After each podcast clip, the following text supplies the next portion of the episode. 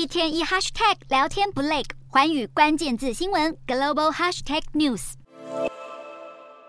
美国国务卿布林肯终于在访中行程最后一天下午见到了中国国家主席习近平。布林肯和习近平举行了大约半小时的谈话。习近平更在会上率先表示，中美关系稳定与否事关人类前途命运。习近平希望美国能意识到两国能各自发展，共同繁荣。希望布林肯本次访中能为中美关系稳定发挥积极作用。对此，布林肯则回应，中美有义务维持稳定关系，而美国也有决心投入这项工作。至于最受外界关注的台海议题，布林肯强调，美方依然遵守一中原则，致力维护台海稳定和平。布林肯表示，双方虽然在许多地方都有进展，但在军事沟通方面依然没达成共识。但他也提到，双方外交的进展不会是容易的路程，期间也不会因为沟通化解。但在两国都有意识到维持稳定关系是责任时，双方能够做出该做的决定。